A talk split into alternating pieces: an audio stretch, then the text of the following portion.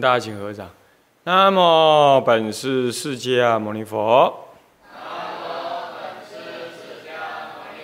南无本师释迦牟尼佛。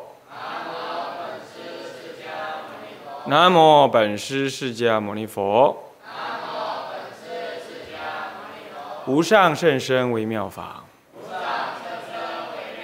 百千万劫难遭遇。我今见闻得受持。愿解如来真实义。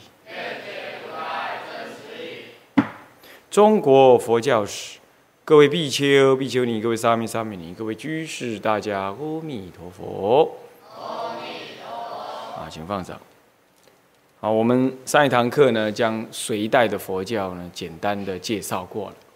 隋代的佛教在这本日本人写的概述里头呢，诶，他是以这个末法作为结束，啊，那么末法的思想。在经典上确实是存在着，那么也预言着正法、相法、末法。那么依着佛出世的年代来推算，在这个时候呢，啊啊，有人认为那是已经进入了末法了，啊。那么如果以千二百五十年，距离我们现在这样子，是由现代人的考据来看待佛的出世时间的话，那么其实呢，在隋代。严格说起来，还在相法当中。不过呢，因为有这个，呃，这个当时啊，有这个二位武帝啊，包括北周武帝啊的这个啊，北魏武帝、北周武帝的这相继，在这个啊六十六七十年间呢，两次的在北方的灭法的行动。啊那么呢，因此，佛教徒呢，尤其是北方的佛教徒，特别有这个末法的思想。这点印证在呃慧思大师啊，慧思大师的啊思想里头，他的发愿文里头呢，也特别有提到这样。那么后来呢，在隋开皇年间呢，出现了啊这个啊信行这么一个人，在法藏寺，他更是提倡以末法思想为根基，提倡所谓的三阶教。那么，对当时的帝王以及当时的出家人呢，都采取了一种否定的态度。那么，这已经近乎邪教了，把末法的思想推推而广之为他个人的一种判定，那么极端的解释。那么，当然啊，这样就不对。所以，当时的隋炀帝是禁止的。然而，这种思想其实它一直流传到唐朝。那接着就是所谓的房山石经的这种雕刻，那么也是这样子的，那么也是呢依于这个末法的思想。那么其实这当中还有所谓的净土教、净土教的发起，特别的兴盛啊，也有这样子的一个末法思想作为一个基底。那么今天我们来看，我们也是这样。常常最爱有人引的什么啊？大吉金云，呃，什么末法众生修行，嗯，这个这个万万人修行难以得到，唯有一什么念佛法门如何？啊，问题是大吉经根本没这句，好啊，可能在哪一部经上有这一句？因为现在搜寻经典很容易了，啊，不像古人他这样，你引一个经，你要找老半天，不一定找不到，还不一定说没有。现在电脑里头找的话呢，找不到这部经，找不到这句话。可能有这样的概念，那当然肯定啊，我们应该可以不怀疑。不过，呃，这个啊，无论是龙树菩萨也好，啊，世亲无着菩萨，这这是两个不一样的系统。对于净土教呢，也都具有某种程度的认为，它是在一个众生根基比较弱的时候呢，它是一个重要的修行救济的法门。那么这样子呢？净土教的升起是依止于一个啊末法呢，在隋代啊被这样被提出啊啊被提出来说哦，这是因于末法的思想，也有真上之意啊。呃，某种程度是可以接受的。一直到今天，我们也多少有这种想法啊，末法众生呢啊，这个不容易修行啊，这个这种思想不是也有吗？啊，可以的。那么当然，接着呢，我们就进入了唐代。唐代他用了四个章节来讲它。那么呢，这是很精彩的部分。那么呢，首先你注意看他怎么做。这历史学家他会先介绍了一个政治跟国家、社会跟佛教的一个所谓所谓的一个所谓巨观的一个关系。巨观就是大体上的一个关系。他当然不可能细腻的去分析一小时段，但他会巨观的说明了整个时代、整个唐代呢跟佛教的一个基调、基本的关系是怎么样。在这样的关系之下，他接着才会谈各宗各派的发展。天台宗、三论宗就暂且已经说完了，往后的几宗呢，哦，六大宗派啊，都会在唐朝这个些章节分别的说到。哎，他先介绍了你佛教跟社会、跟政治的相互、国家、政治、社会的这相互的关系。那么以这个为一个基底、基调，你你再来谈各宗各派的发生产生。啊，我觉得这个是我们也可以理解。佛教作为一个流传在人间的宗教，啊，它确实呢，既是一个觉悟的宗教，方外的宗教。超俗的宗教，啊，觉悟的，讲求觉悟的，非常注重个人修持的一个宗教。然而，它在中国也表现得非常入世的，有俗世思想的这种结合着中国本来儒教所谓的读圣贤书、所学何事啊，为的就是为天地立心、为生民立命。这个为生民立命，也就是所谓的。啊，利益众生啊，为天地立心，也就是上求佛道。像这很容易就被转入到一个佛教徒里头，升华成为他对于佛道的追求。读圣贤书，就是读圣贤之经，读佛法之经。我应该怎么样？我应该自己深刻的修行。那么深刻的修行是为了什么？上求佛道，下化众生。这种上求佛道、下化众生，在早先的儒教里头是读圣贤书，是为天地立心。你看，天地君亲师，天地是代表着儒家最重要的一种道德规范的什么呢？一种鲜艳性的存在，鲜艳的、鲜艳的存在，就是什么叫鲜艳？先先后的先，验经验的验，先于人类的经验，它本然存在着。这种观念，那么呢？当建立这种观念的时候，当有这种观念的时候呢，儒家的人会认为他所读的圣贤书就是在为天地做事，所以他忠于皇上，那就等于忠于他自己的生命价值。我那皇帝很欢喜啊，这这这太好了，是不是这样子啊？你忠于我，就完成你读书的、读圣贤书的重要价值。所以历代。历代的皇帝，包括胡人的皇帝，通通要以儒术来治国，这样子。那这并不完全不好，哦，其实他蛮好的，它只是说他过度的狭隘的建立了道德的呃这这什么绝对性，过度狭隘。那西方人没有这种概念，他不为天地立心，不为生民立命吗？应该也是有的。所以说。佛教他不讲天不讲地，他讲真理，解脱的真理。我为真理而完成，所以我今天读佛经，我要上求佛道。所谓的上求佛道，无非就是为天地立心，就追寻了最鲜艳、最根本的那个真理，就完成。那接着呢，为生民立命，就是为生民立那个命，人人民的命是怎么样安置的？依于道德。然后再给予什么现实生活的安顿，对不对？是不是这样子啊？这个观念其实儒家这样子的观念就是修齐治平，修身齐家治国平天下。他发而为具体的就这样做。对佛教来讲呢，修身没问题，自立啊，齐家同理大众，一切无碍，是不是有齐家的意义了？问题是治国平天下怎么办呢？那这里就有分章了，这里就分章，因为就近的他知道国是一个无常之体，利益众生固然是需要，可是利益众生的目的不是以现实物质精神价值的完成，而物质的完成为他的完成。他哪怕是给他道德的真相，也不是泛泛的人伦道德的真相，是解脱的什么呢？的真理的真相，无我的真理的真相。哦，这太超越了。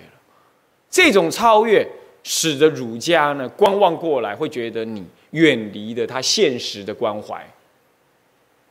远离他现实的关，他现实的关怀就是依于政治的操作，让人民过道德的生活，以及物质不匮乏的生活，就就这两样。他所要经历的是依于帝王的什么呢？人治来完成。但是佛教根本就不认为帝王人治是重，是是是他的重点。他从头到尾的重点就是修身。一再的修养内在的觉性，然后让人民怎么样？人民安居乐业，是依于这个内在的觉性来完成的。那这个路径也不同，最后关怀的终极关怀也不同。那这样子你就看，当这样子终极关怀是不一样的时候，儒家的终极关怀是运用国家之力来完成政治的理想。那么呢，佛教的终极关怀是以内在的修行之力，仰仗佛菩萨的慈悲智慧加持或导引，那完成每一个人内在精神就近觉悟的完成。而为了要完成这个，反倒是要离开某种程度的离开人群的什么？至少在手段上，刚开始上，他要离开人群的喧哗以及什么物质。地位的追求，可是儒家是，如果我要完成这个，我要完成地位的什么了追求才可以的。我要做宰相，我要做地方官，我才有机会来做这个生民立命、这个天地立心的事啊！你看看，在这里就因为终极关怀的不同呢，找寻的什么，找寻的手法也不同了，手段就不同了，那就开始他互相走不一样的路了。对不对？这是表面看的啦，当然这是表面看的。这种表面的看就够受了，就够受了。对儒家来讲，他会觉得哦，这佛教未免也太出世了，好，太不关怀现世了。好，那佛教来讲，就是说，哎，儒家那一套终究在世间滚不完呐，政治总是没有清的时候了。啊，要清也是有一有也是短暂的了，因为政治是人的事，人就充满了各种无名。你不解决人类的无名，你怎么可能由政治制度来真正完成人的价值？那是不可能的。你看，共产主义是最清高的，共产主义它要求人类用共产的生活方式来完成彼此的生命的，啊，只取所需，不多拿。任何东西，那他道德是很，你要知道，共产思想是很要很注重道德的。你不要以老以为他要讲斗争，那斗争是他的手段，他认知的手段而已啊。我并没有在推展共产主义，我是说，起码他的说法是这样就对了。那但事实是不可能嘛，对不对？又什么？因为他没修心，你怎么能够达到共产嘞？同样道理，问题是佛教最明显的共产。是不是利和同君，就是共产了嘛？利和同君就是一种共产的思维嘛？对。然后呢，佛教出家人呢，他不以自己经营所谓，不自己经营经济生活，他不拥有所谓的什么呢？他不拥有所谓的这个这个这个这生财的工具，不拥有土地，不拥有任何的物质来与人来来来在人间呢夺取这个什么。什么利益？他不拥有的，所以你看，他是真的是极，他是以内在的修为，然后完全的无我，然后实行共产的生活的。他某种程度是这样的。那这个你看，两个是背道而驰的。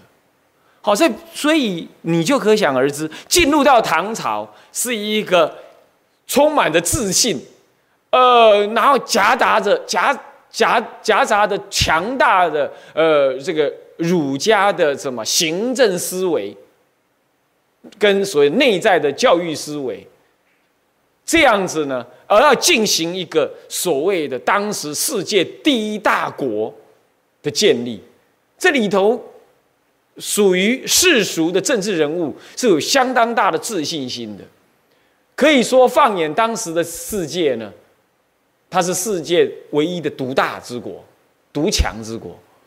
那么呢，他对内内治内内部的文公武治，他具有当然中央集权，这是没话讲了。同时呢，他怎么样来以这种中央集权还有内在的自信，他怎么看待你佛教？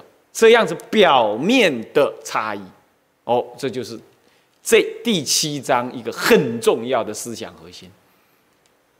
诸位这样体会得到了吧？正要开展，他他要告诉我，我们正在这个时代里头会看到一个开展出来的事情，会是这个。那我们来看看它怎样。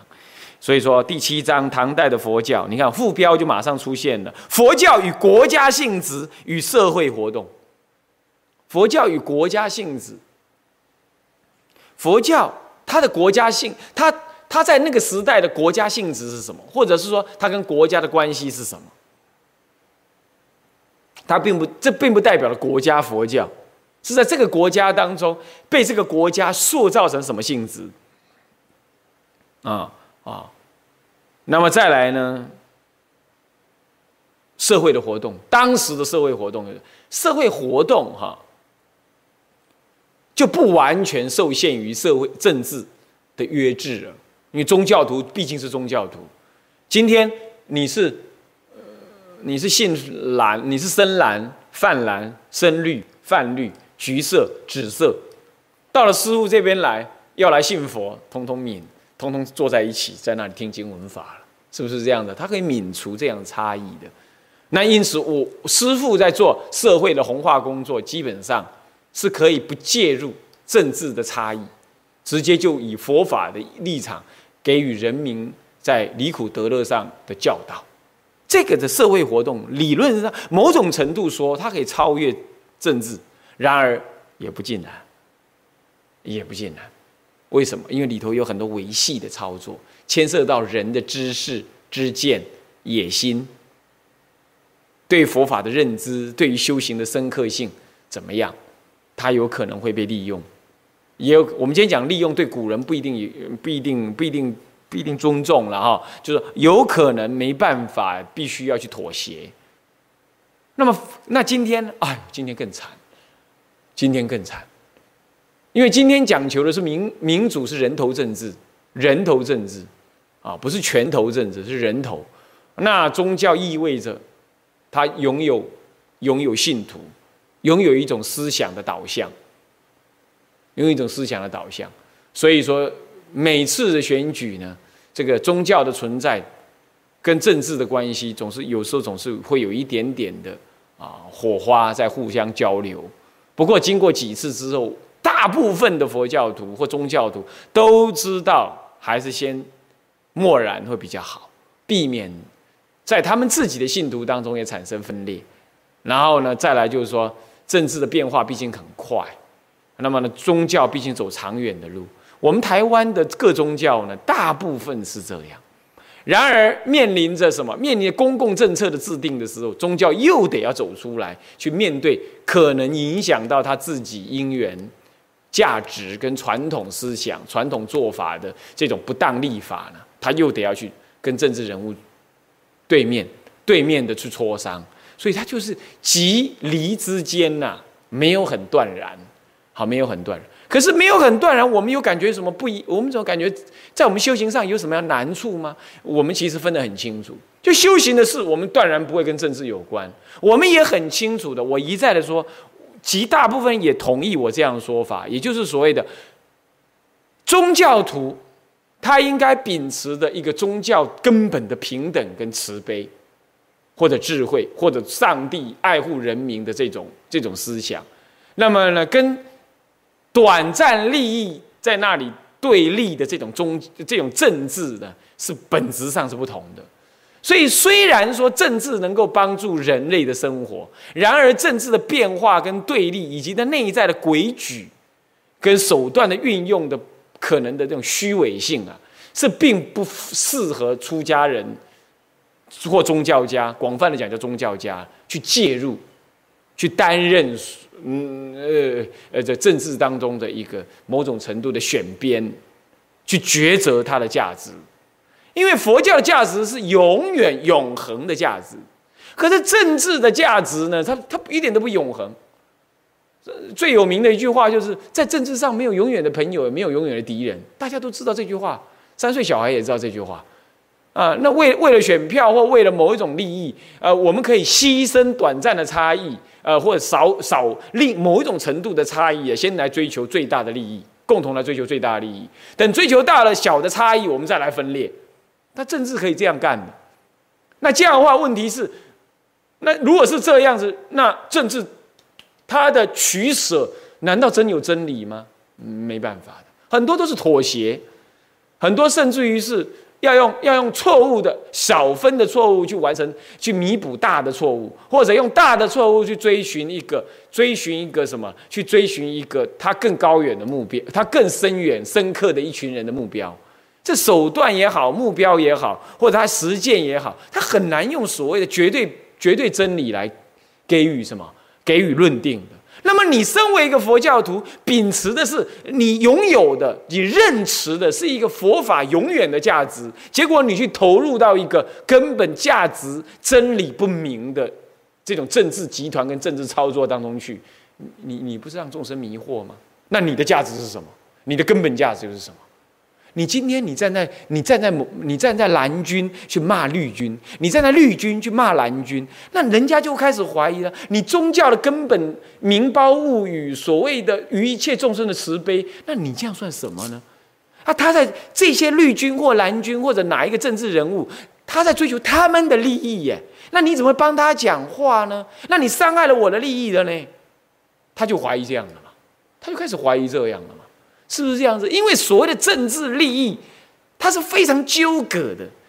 今天他说某某个政治集团说这样是我们的利益，当他得到的同时，另外一个政治集团就失去了利益。这时候你就触恼了失去利益的这群人了，是不是这样？对他来讲，你就是非真理之之人，对不对？你就是非真理之人，是不是？就这样。所以你怎你作为一个佛教徒，你要永远让众生感觉到，你抓你秉持的真理是不随时间、人跟任何政治立场而有所改变的真实真理。你必须要这样，你必须体现给他知道，他才能够什么？他才能够在你的身上感受到了什么佛法的超越性。啊，这是就理上说，更别提了说。万一你站在 A 这一边，那下一次 B 要选上总统，他要来耍一个小手段呢，对付你，用个政治手腕呢，来来报复你。那你身为一个宗教徒，你你看你能怎么办？你能怎么自救？那他他是凡夫啊，有仇不报非君子啊，对不对？他要报仇，那你又怎么办？那你不是陷佛教于不义吗？是不是？所以说哈，没有错，宗教。究竟架构在政治之内生活，但是宗教仍然要想办法跟政治保持关系、保持距离，尤其不适合介入。哦，尤其不适合介入，你变成人家的马前卒也好，或者是呃介入到这个选举的一个民意、民意的一个一个一个一个什么一个导向动作上去，比如说登高一呼要选谁啊，不选谁这样子呢？很危险，很不恰当，很不恰当。哦，你看看佛陀，他的国家要被琉璃王所灭，他只是用佛一个人的力量，就坐在枯树下面坐了三次，最后国灭了，连他的弟子都看不过去，要去救四家族的人了，佛陀都没动作，跟他讲这样救没有用，那是共业。他在讲这种话。然后好了，国族灭了，哎，这国破家亡，还真是国破家亡啊！哎，佛陀有没有说叫我们从军呢？叫那个呃舍利佛从军 啊，以他们的神通啊，弄他两下子，哎，马上叫琉璃王家破人亡，对不对？有仇不报非君子，有没有这样干？没有，没有，是不是？所以有大德在写说，有长老写说，当时抗日战争的时候，章太炎呢，呃，对外宣称说，我本来信佛，现在我转为儒家，为了此时此地此人，意思就是说，国国难当头，我身为国家的一民族的一份子，我应该出来投入社会的呃这个这抗争当中去，甚至于呃怎么样，出家人也怎么如何如何。或许那个时代的社会期待是这样，期待出家人也要对于国难当头有所表现。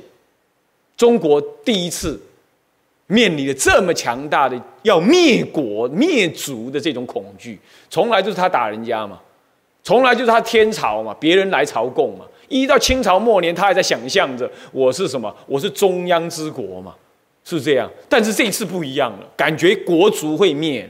这个时候，所有的社会群众都在寄望的你佛教是长期的、长期的一个一个已经内化为中国宗教的重要宗教跟文化持有者的一个佛教徒的出家人，你要不要表示一下？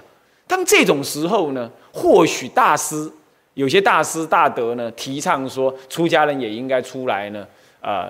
某种程度的不叫从军呐，就比如说去做救济队啦什么的，我觉得那是在那种大的时代变化因缘之下，是可以理解为可以理解为一种什么时代因缘应有的善巧方便的面对。然而，那是不是真理？那是不是真理？佛陀所示现的，他自己的国家都灭亡，他有没有进行抗争？以凭他老人家，对不对？是不是这样子？信徒这么多。是不是好多国王都他的皈依弟子？他要纠集起来的话，大干一场，可不可能？他完全没做这样的事，他甚至没有为这件事情苦恼过半句话，对吧？然而你说他无情无义吗？他的父亲往生，他自己去扛棺材，他不是无情无义，他不是知道这件事，他不是完全对成了佛了，对待自己的同胞没有爱意。没有没有同情心，没有爱心，不是的。然而他了解因果，他了解因果。诸位啊，这是佛陀都做给我们看的呀。所以一个佛教徒，他应该爱国，他应该要支持自己的国家，他也应该爱护自己的民族。然而，爱护自己不等于排斥他人。爱护自己，要从历史的纠葛跟怨仇当中超越出来，不要再老记恨。谁打了我怎么样？谁杀了我的什么人？这是江湖之人才干的事，是不是？刚我中的狼，江湖中的人才干的事。我们是佛弟子，想要觉悟的，你还纠葛在这一串不停止的仇恨民族。呃的大我的仇恨当中，这跟你个人的家仇其实是意义上是一样的，反而更深刻、更深密、更危险。了解吗？那你说这样子，佛教都说没有没有爱国，我刚刚不讲了吗？本来就应该爱国，可是爱国不等于要像世俗人一样准备去恨别人，或准备去打别人，或准备去要求别人干什么，不等于这样。不等于你内心仍然带有恨，不是这样子，不是这样子。好，佛陀爱国的，佛陀也爱他父亲的，然而他自己的国灭了，他并没有领导抗争，也没有领导报复，甚至从来不为这件事情再多说一句什么话。啊，我们是佛弟子，我们要超越文化跟人性这种国家。大我的思维，国家国族，这是一种大我。请问，经过轮回之后，你还保证下一辈子还是这一国的人吗？你今天为这一国的人，哦，奋努力奋斗，为天地立心，为生民立命。可是下一下一次，你投胎到敌对国那边去了，你到底要替谁讲话？是不是啊？所以你会，你你会不会觉得你很错乱了？所以，这就是一切世间的人没有三世因果跟轮回的观念，他当然狭隘的民族主义跟国族主义来看待事情啊，是不是啊？问题是我们佛教徒本来一开始就有三世轮回的观念了，是不是啊？你今天恨美国、恨日本、讨厌。呃，讨厌讨厌，呃，讨厌中国大陆怎么样？那那那哪一辈，那搞不好下辈子就投胎到对岸去了。你你到底怎么办？是不是这样子啊？你说，那你若你下下辈子投胎到对岸去了，按照你这个逻辑，你应该为对岸讲话了，骂台湾。可是那你就违背了今生今世的誓言。你你是不是很错乱？所以说啊，不要再玩这个，佛教徒要超越这个。我看有很多佛教徒，每到选举的时候啊，那个是眼满眼呢，是啊，都忘了他是佛教徒了啊。阿弥陀佛，看见边，观音菩萨掐起饼，呃，政治摆中间，是不是这样？呃，阿弥陀佛放一放左边，那观音菩萨放右边，的政治摆中间，是不是？先让我搞定再说。你要这样子，哪是佛教徒啊？你说你这种人，你说你念佛能往生，我看很难哦，对不对？是不是啊？要是你正要往生的时候，刚好在选举总统，那你我看你死不了，我 是不是啊？嗯，所以这种观念要清楚。然而，我们有这种观念，是今天我们从经验、历史中萃取出来，我们知道要这样。可是现在我们来看看第七章，它到底当时是怎么样？我们来看一看啊。宗教和政治，嗯，第一节是国家和佛教的关系。宗教和政治呢？宗教和政治虽有虽有其个别的使命跟领域，但在同一个社会上所形成的教团及国家之间，同一个社会上同一个空间当中所形成，一定也有其密接的关系和深切的关联，这是没错的。不过他讲的是很笼统嘛，那当然我们承认是发源于印度的印度的佛教生生结。本以其独有的戒律形成为自治的集团。极少受到国家或政治上的干涉，乃是享有治外法权的一群。呃，在印度的话，某种程度可能确实是这样。他不受当时国法的某一种程度的啊约制，比如说包括呃来做奴隶啊、缴税啊等等。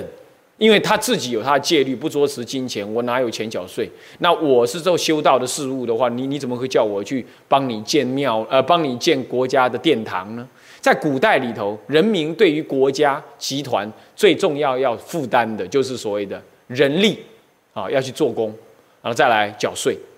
现在不也如是吗？现在就换成缴税不用人力嘛，对不对？啊，事实上我们是拿钱买人力嘛。对不对？我们拿钱去缴他，那国家再拿钱请人买人买那些公务人员来做人力嘛，就意思是一样的，意思是一样的，对不对？所以自古以来，国家要求是这样。那我们出家人今天呢？我们出家人今天可没有完全这样。我们出家人今天交了很多税，自来水有税，瓦斯有税，你去外面加油也有税，好，你买任何的东西通通含税。出家人事实上是缴税的。出家人只有少分的情况没有缴税，比如说土地税。如果这个寺庙是为寺寺庙的土地是为寺庙所有，你才不用税。不然出家人是有税的啊。那当然，因为出家人有些情况个人没有缴到税，是因为你根本没有生，你根本没有去假讨喽嘛，你没有吃头路嘛，你没有上班嘛，没有薪水收入，当然他扣不到你的税。不是今天中华民国说你是出家人，所以不扣你税，你试试看好了。你试试看好了，最明显的了，鉴宝你们有没有缴？有没有缴啊？有没有缴嘛？来，那不欢迎，当然有缴啊，对不对？那就是一种税了。大家一起来捐嘛，你也你不是也捐了？他才不管你出家人怎么会有钱没钱，他不管你这样，你照样要缴。看到了没有？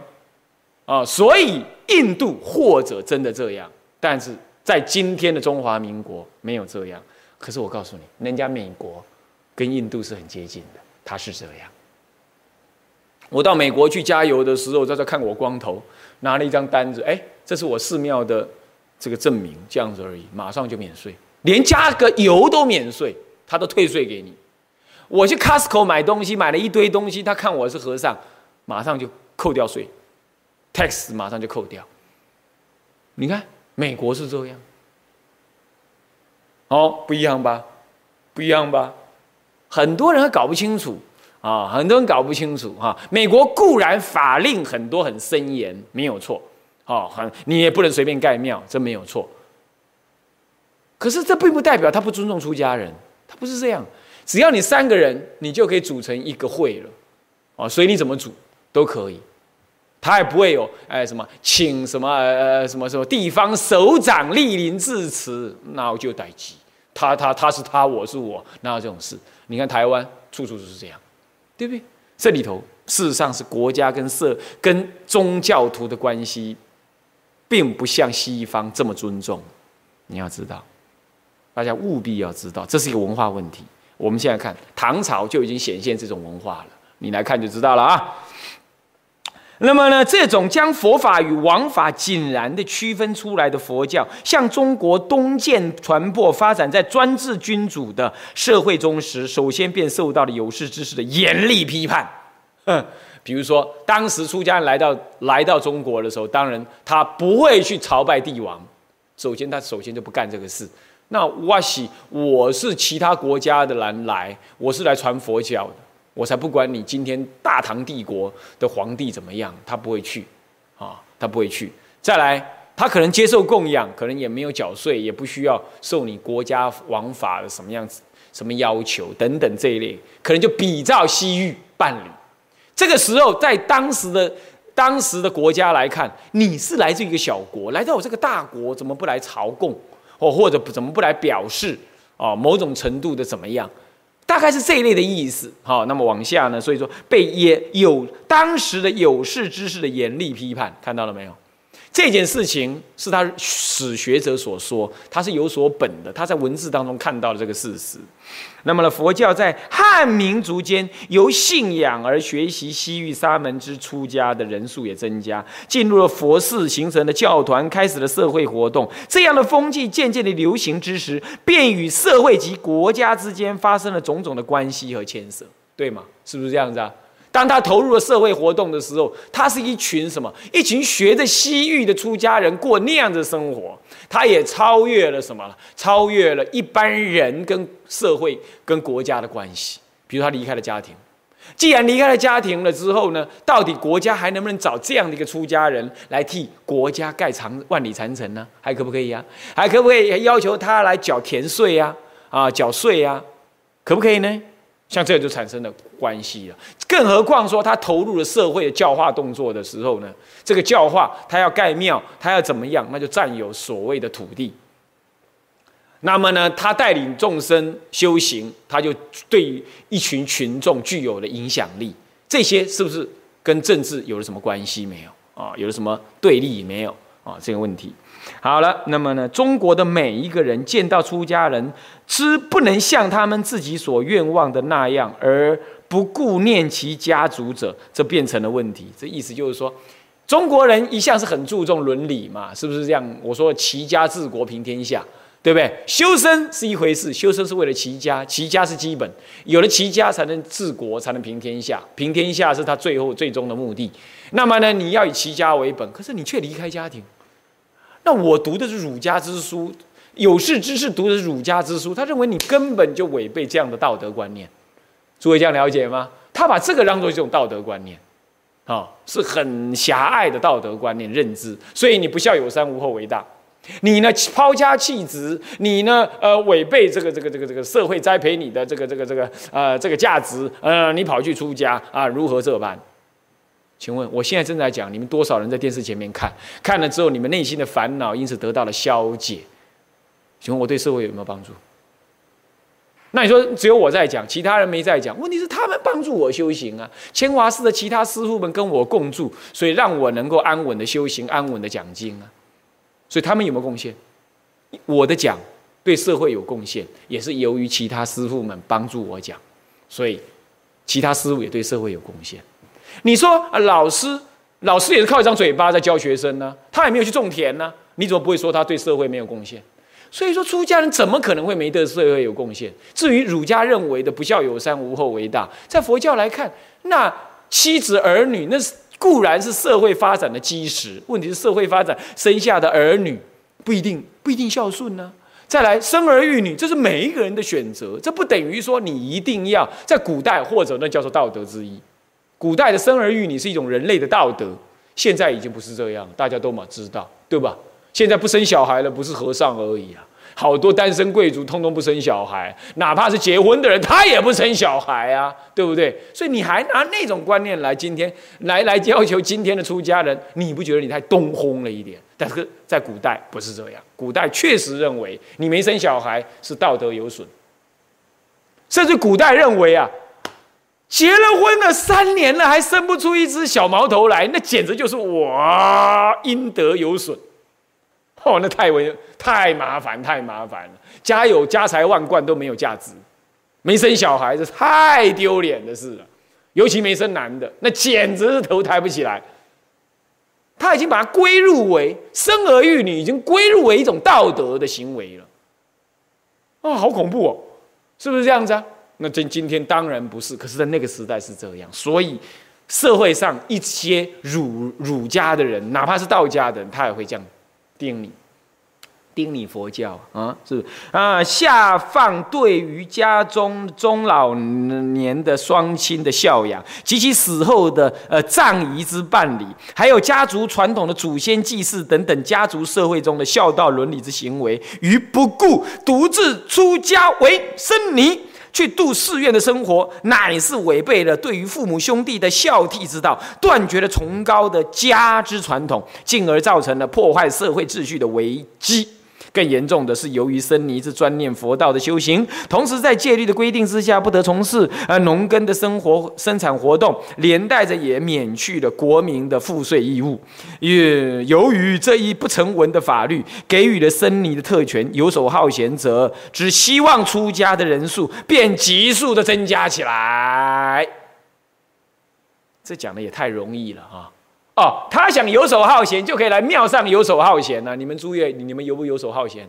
早上四五点，早上三三四点，四五点就得起床，不起床还招人白眼啊，还得还被硬压上殿。上了殿之后呢，啊，做早课人数太少啊，唱的呢课喉咙快打结。然后唱完之后呢，呃，那还得吃完饭，吃完饭扫地，扫完地了，自己还要啊共修，共修完了煮饭，煮饭菜了，完了休息，休息完了听课，听完了课了上殿，上完殿了之后要做那个弄那个弄那个，嗯，整天忙得团团转呢，是游手好闲没？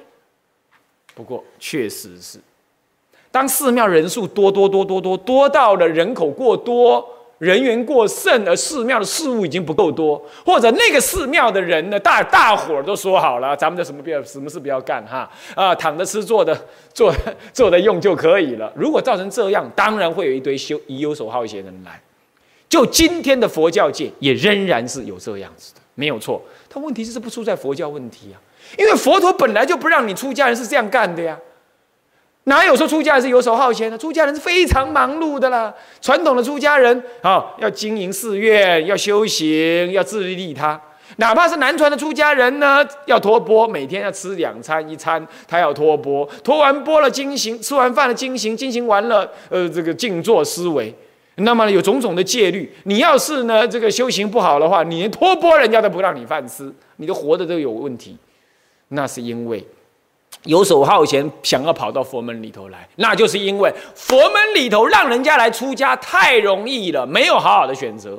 问题是出在这，这是他内部佛教自清自律不能建立的原因的的所造成的，而不是佛教本质上本质上他是游手好闲，这这是不一样的啊！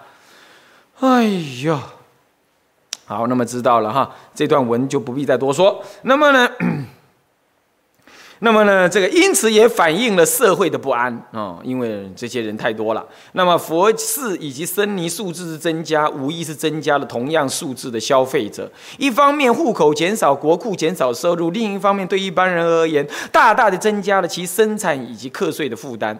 佛寺之造立以及僧尼之增加，固然是说明了佛教教团的繁荣，但是其过度了的话，便会迫害到国家社会的均衡，氏族与家族制度的社会。以及国家的财政之利害背道而驰，对于呃，这对于为政者立场来说，要其默然无语是不可能的。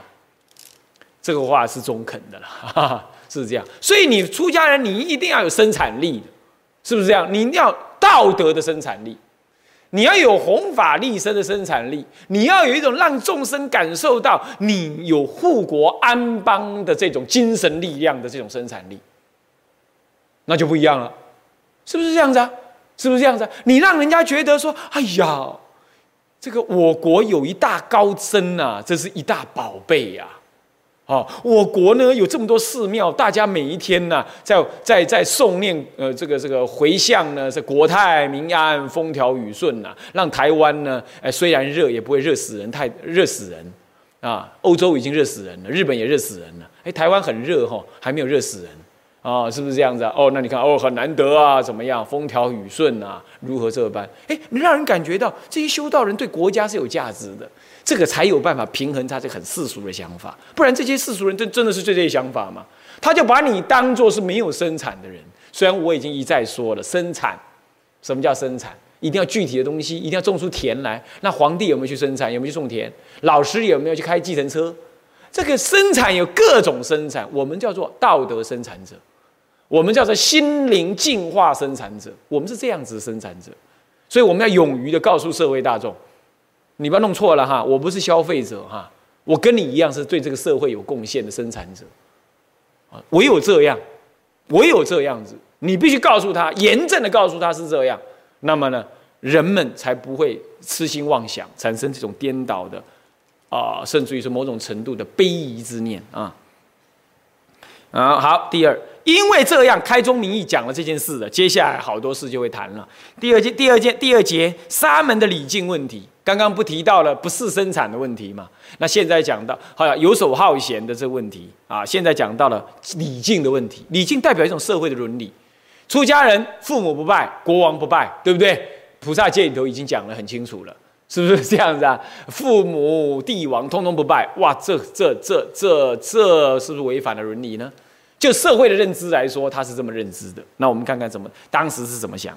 出家僧尼的日常生活中，对帝王及父母的沙门态度，在重视礼教的六朝贵族社会，首先就成了问题。因为中国的出家人，这里头他他往前讲到了南北朝。这六朝就南北朝时代啊，因为中国的出家人遵守的印度传来的佛教惯例，相信沙门的权威性，以此而从事佛道的修行。最初把它当做问题的是东晋的辅政者羽冰，三点水那个羽哈。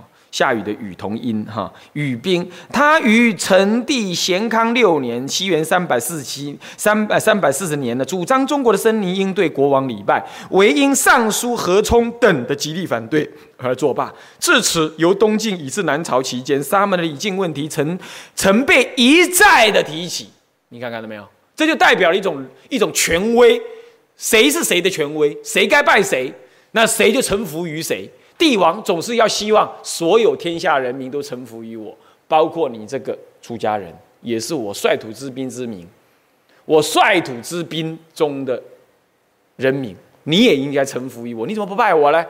那我们大伙儿都拜，那宰相就这么想：我们大伙儿都拜，为什么你不拜呢？他就不他不平嘛，完全以儒家的这种世俗思维来看待这个事情。那么呢？这也表明了外来佛教之世界主义的佛道精神与中国儒教之民族主义的教理精神有其对立之意。啊，我不晓得日本人讲这世界主义跟所谓的民族主义哈，这是怎么说的了哈？如果他认为这样讲是对的，就是说佛教认为佛法遍于世界各地，真理遍于全世界各地，全宇宙法界。这叫法界主义，不是世界主义。法界主义，因此佛陀所说的不敬帝王，那么在佛教出生、佛陀出生的地方是这样。当然，我在中国也是这样，因为佛法骗一切处，那叫法界主义。如果这样认知，佛法骗一切处，这样叫世界主义，那将是你，你这样就可以理解了。可是民族主义不同，民族主义是我们是中国人呢，我们中国人，你来到我中国这个地方，甚至你自己是中国人呢，中国人就是要做这样的事。就是要这种伦理，那你是中国人，你为什么这样子啊？你为什么不照这个伦理做啊？嗯，大伙儿都拜你帝王了，你为什么不拜啊？他就是民族主义的思维，中国人都这样干的，那为什么你不这样做？这样诸位了解吗？这就是民族主义对上了佛法的所谓的平等主义，他这一讲叫做世界主义，是对上的。好，在此期间，首先第一个发难。呃，庐山慧远大师著了《沙门不敬王者论》五篇，说明了出家僧尼以舍世俗，故意不在王法之内，意系出世兼责。